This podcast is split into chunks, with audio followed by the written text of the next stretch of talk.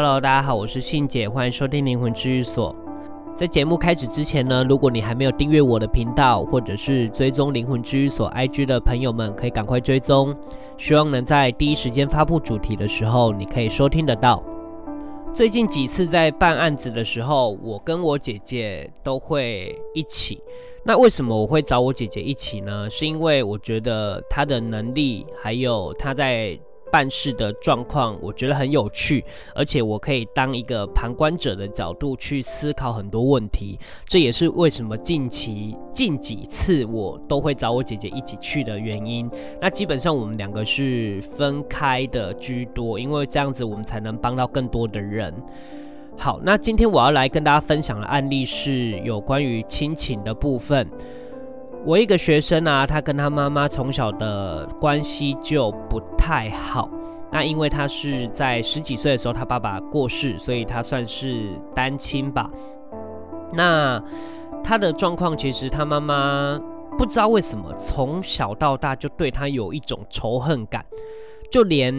他爸爸过世之后的一些呃忌日要去拜拜，他有时候也不会告诉我的学生。就是他妈妈不会告诉我学生说他们要去拜拜，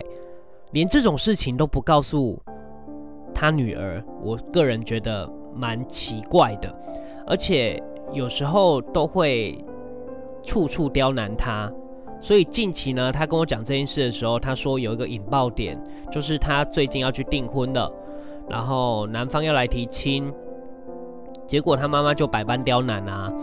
然后最后，他好像跟他妈妈说他很恨他，对，所以我觉得他在讲述这些事情的时候蛮难过的，因为就自己的妈妈嘛，然后相处的又很差，他已经想过很多办法要跟他妈妈和平相处，甚至就是让他妈妈不要这么恨他。可是我就跟他讲说，有时候就是缘分嘛。那后来，他也决定要去一探究竟，他跟他妈妈的一些关系。所以呢，我们就去查了他的状况。那当下呢，我请我姐姐在看的时候，就是在看他跟他妈妈几辈子以前发生的事情的时候，我姐姐就说：“嗯，他要讲一件很荒谬的事情。”当然，他在讲这句话的时候，我就知道他可能看到某一些故事了。然后他跟他妈妈的状况其实是，呃，以前是婢女跟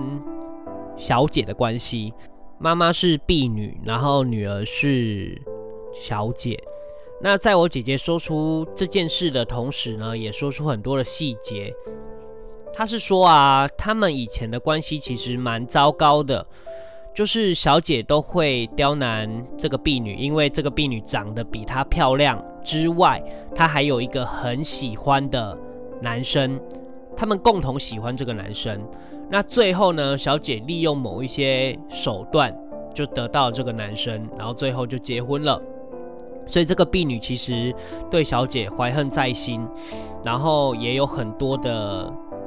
呃，哀怨嘛，因为毕竟在那个年代或者是在那个辈子的状况，婢女是不太敢忤逆小姐的，因为怕没工作，或者是怕不能生活，因为都住在小姐家嘛。好，所以种种的这样的因素，我这个学生听完之后呢，他就非常惊讶，因为他说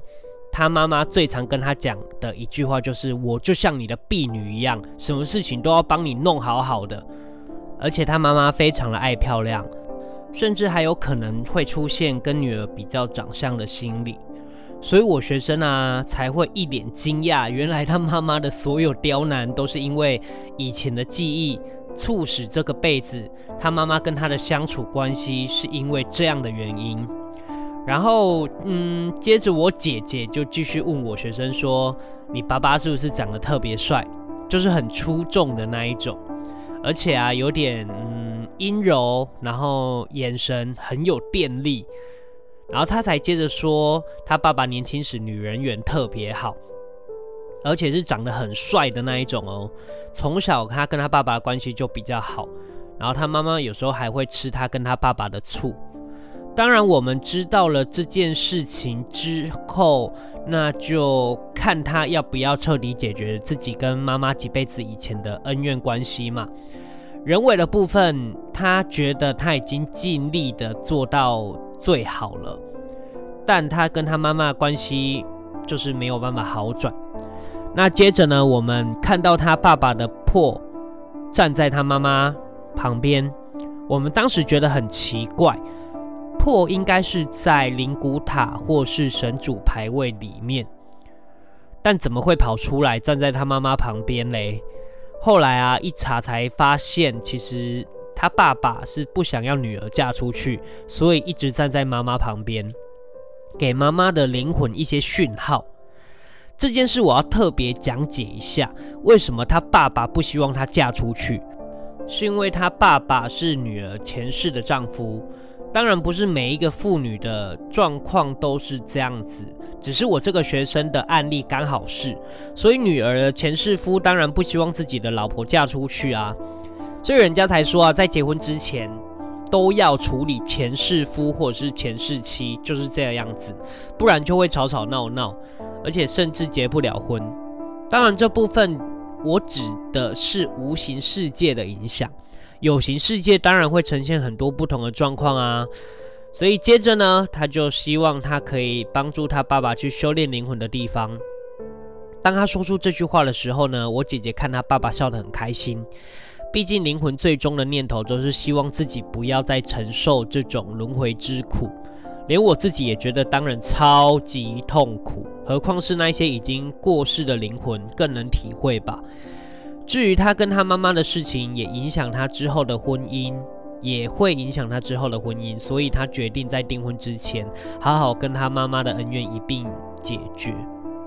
说到这里啊，我要讲一件事，就是当时他说到他妈妈的事情的时候的那一种眼神的怨怼，其实我们都能感受得出来啦。我就跟他说，不要一直想着妈妈对你不好，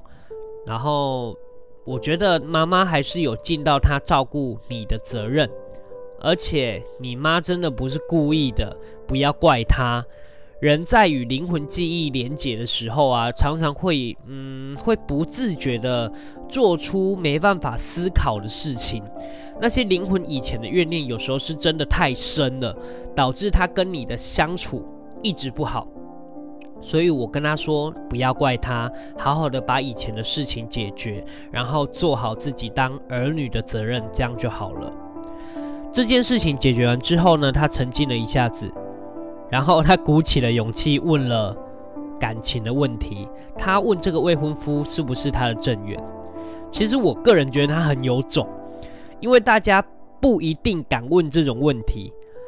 通常啊，大家如果知道了某一些未知之后，心里面面对这件事情的状态就会起变化。当然，如果答案是好的，那就 OK 啊。就怕是问到不好的，就是这个未婚夫的确最后我们查出来是他的正缘，但红线却牵在别人的身上。红线为什么会牵到别人身上？其实就是年轻的时候他去求月老。而月老把他的红线牵在某一任男友的身上，但为什么后来没有断开嘞？因为他心里还是惦记着那个男友，而且以前他还会想着，如果对方啊回来复合，他就会义无反顾的答应。最后我们问他要不要把红线牵回来，现在未婚夫身上，当下他有一点犹豫，但我就跟他讲说，你要诚实的面对自己的内心。如果做出了选择，或是放下对方的执念，那红线就会回到原本的地方，原本的位置，那也就是正缘的身上啊。所以呢，她也选择放下与男友，就是某任男友的执念，所以红线就归位了。那红线归位的好处就是彼此会心心相印，然后因为彼此的磁场都嗯。连接在一起嘛，那心情当然也是会相互影响，当然大概率都是好的影响啊。那如果是桃花的话嘞，也会互相影响，但这种影响通常都是不好的，而且是充满怨念的影响。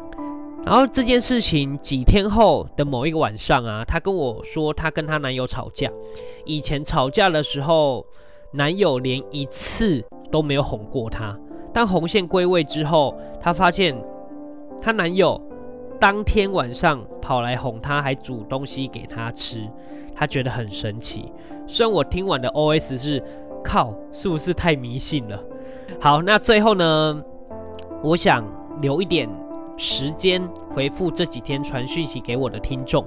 不管你有没有得到帮助，我都希望自己能给一些鼓励。我觉得不管在任何的关系上，一定都会有人努力却无法克服的状况，就是人努力了却无法克服。